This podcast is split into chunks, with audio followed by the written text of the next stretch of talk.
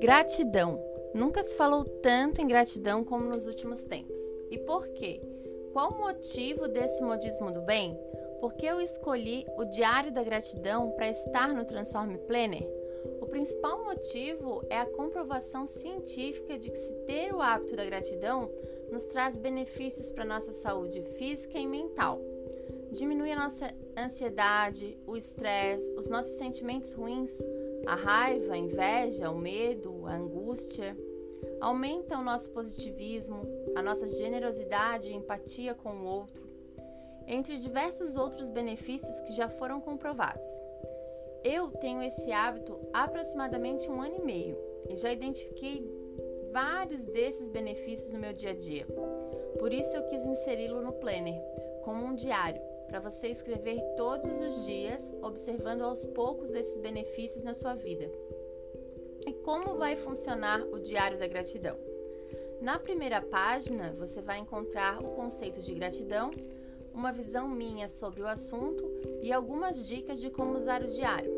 Nas próximas 10 páginas, você irá escrever de uma forma bem simples, colocando a data e três pontos pelos quais você é grato no dia. Mas existem algumas observações. Eu peço para você escolher iniciar o diário em um momento que possa manter esse hábito por 30 dias consecutivos.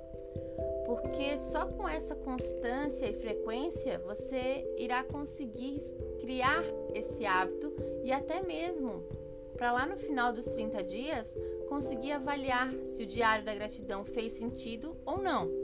E aí sim decidir se vai continuar ou abandonar esse hábito.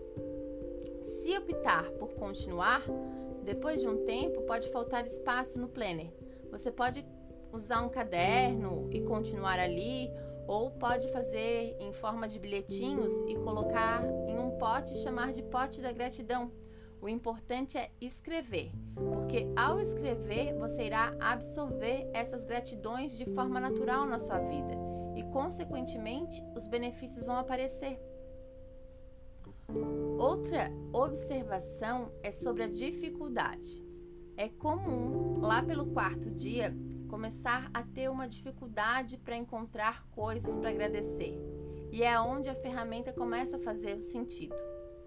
Isso acontece porque normalmente nós agradecemos por coisas muito valiosas e especiais, como a nossa saúde, a nossa família, o trabalho, os sonhos que a gente realizou, e tá tudo bem nisso. Estamos certos em agradecer. Porém, precisamos começar a prestar atenção para tudo que acontece de bom em vários momentos do nosso dia e que não percebemos como importantes. Exemplo: um elogio de alguém sobre a sua aparência, isso aumenta a sua autoestima. Encontrar uma amiga de infância na fila do supermercado e matar a saudade sem que isso seja planejado. Receber um elogio de um cliente ou de um chefe sobre o seu trabalho. Ganhar um chocolate ou um, um mimo no seu dia receber um copo de café ou de água quando está muito atarefado e não consegue se levantar para ir buscar, receber uma ajuda para carregar sacolas, momentos de carinhos e brincadeiras em família, infinitas coisas. Tudo isso é muito valioso e acontece em todos os dias, mas por serem comuns, acabamos não percebendo como forma de gratidão. E às vezes acontece algo de errado, de ruim no nosso dia, como um exemplo, o pneu do nosso carro fura na chuva. Poxa, acabou o dia, né? Não aconteceu nada de bom no meu dia. Ainda furei o carro, furei o pneu do carro. E na verdade não, né? Aconteceu um monte de coisas boas durante o dia, mas só porque uma deu errado, não aconteceu da forma que a gente queria, a gente acaba esquecendo do resto.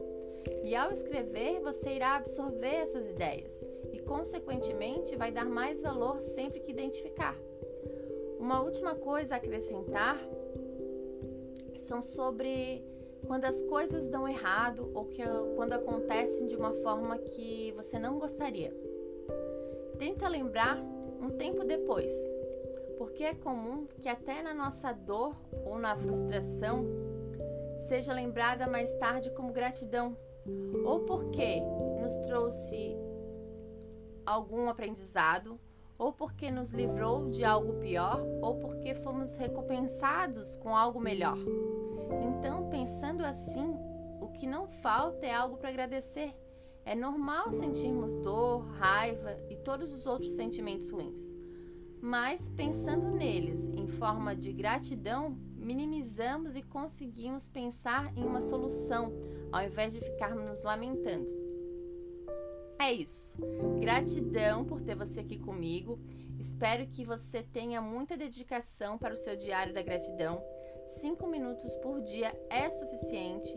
Apesar de ter poucas folhas dedicadas ao diário no Planner, é uma ferramenta para ser feita para sempre, por ser tão benéfica e transformadora. Qualquer dúvida, só me chamar lá nas redes sociais.